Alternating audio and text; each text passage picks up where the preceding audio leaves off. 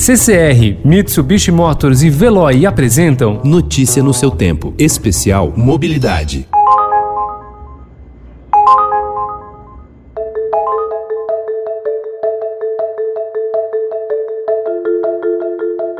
O som que indica chamadas para corridas ficou menos frequente. O segmento de motoristas de aplicativos foi um dos muitos que viram o volume de trabalho diminuir por causa da pandemia. Com menos gente se deslocando pelas cidades, a renda desses profissionais despencou. E a alegria de receber a chamada de um passageiro que vai incrementar os rendimentos se mistura com o receio da exposição ao vírus invisível aos nossos olhos. Essa edição do Notícia no seu Tempo Especial Mobilidade traz os relatos de motoristas de aplicativos que seguem rodando por ruas e avenidas e também como empresas e representantes da categoria estão apoiando esses profissionais.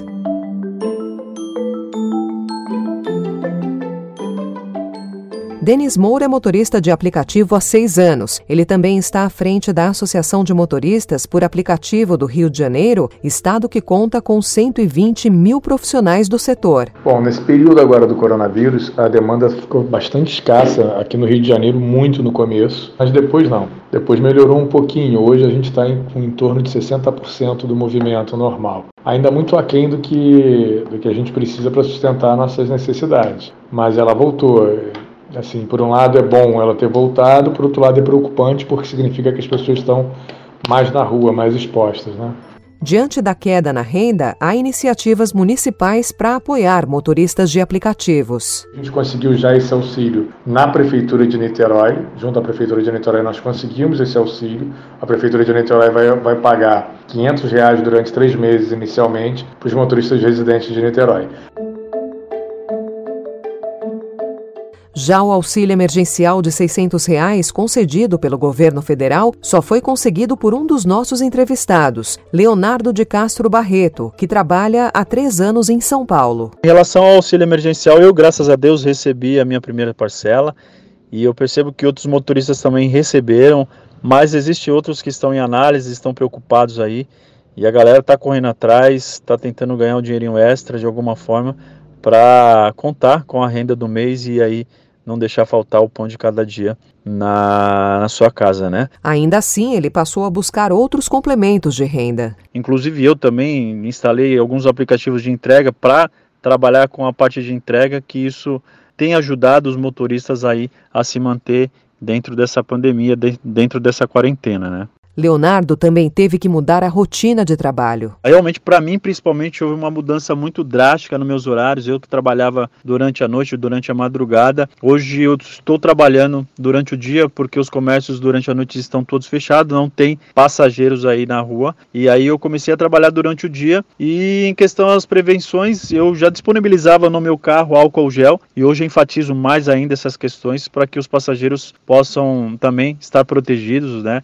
Dentro do meu carro hoje eu tenho máscaras disponíveis, máscaras descartáveis, para que os passageiros utilizem, para que não tenha problema aí com o contágio aí do, do vírus. Né? Nós trabalhamos todos com os vidros abertos para que realmente não haja nenhum tipo de contato, não haja nenhum tipo de problema aí com o corona.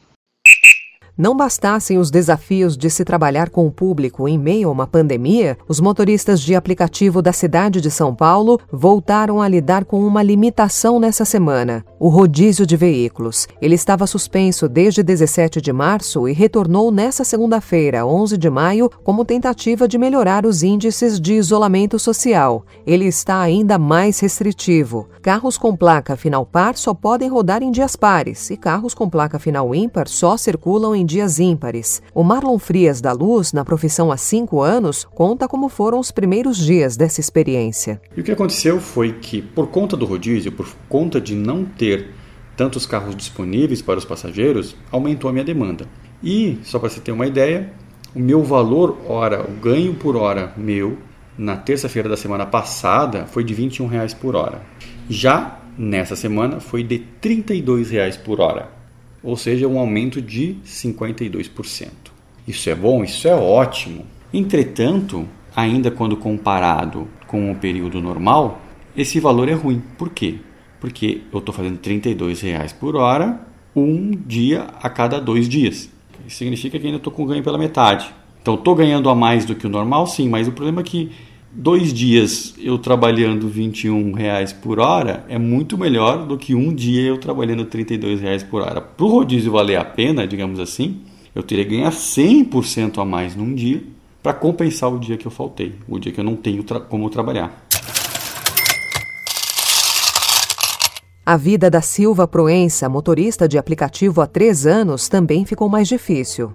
A rotina nossa de motorista com esse novo rodízio afetou muito. A gente acaba tendo que trabalhar mais no dia que podemos rodar com a nossa placa do que trabalhar é, para suprir o outro dia, né? Então, para nós afetou bastante essa rotina. É, foi muito ruim, né? Porque a gente também tá lá para quê? Para levar os enfermeiros, os médicos e buscá-los, levar os pacientes doentes, né, que estão doentes para o hospital, então, assim, para nós é, afetou bastante mesmo e foi muito ruim. A Silvia voltou a circular depois de ficar parada por 30 dias. A filha testou positivo para o coronavírus e ela teve todos os sintomas da Covid-19. Eu entrei com meu auxílio emergencial, né? que eu contraí o coronavírus e eu tive 14 dias do meu faturamento, né? Eu recebi por ter ficado em casa por estar com a suspeita do coronavírus, né? Então eles me pagaram duas semanas do auxílio emergencial, né?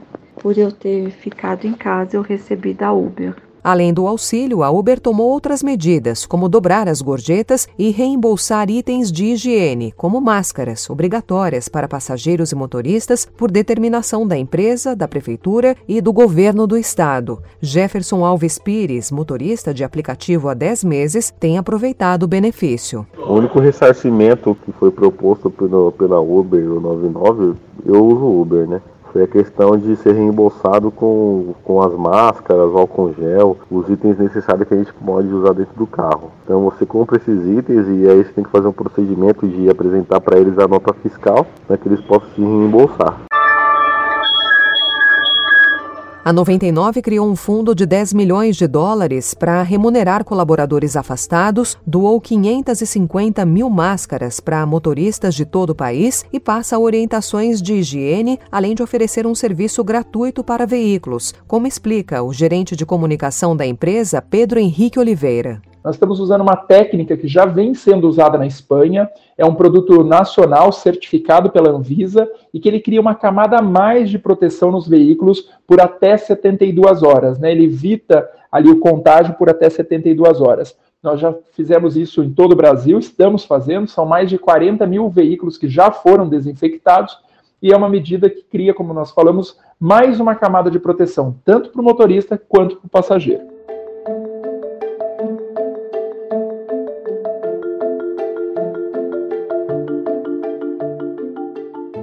Ao mesmo tempo que esses profissionais autônomos trabalham da melhor maneira que podem para pagar as contas e proteger a própria saúde e a dos passageiros, eles vislumbram um futuro pós-pandemia. Vai mudar bastante, né? Acho que a rotina dos, dos passageiros, acho que muitas empresas vão aderir, né? Vão passar a trabalhar como home office.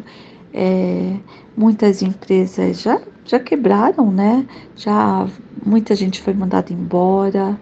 Não, com certeza tenho, eu creio que isso é só uma fase, uma fase de aprendizado em todos os sentidos da nossa vida, para a gente ser mais humano, ter mais solidariedade com o próximo, mais amor, mais empatia, né? Então, enfim, eu creio que isso vai passar e vai vai vai trazer grandes mudanças do, do modo geral, né? Mudanças para aqueles que querem positiva, para quem tirar muita coisa de lição, coisas boas, mas vai, vai haver uma mudança sim.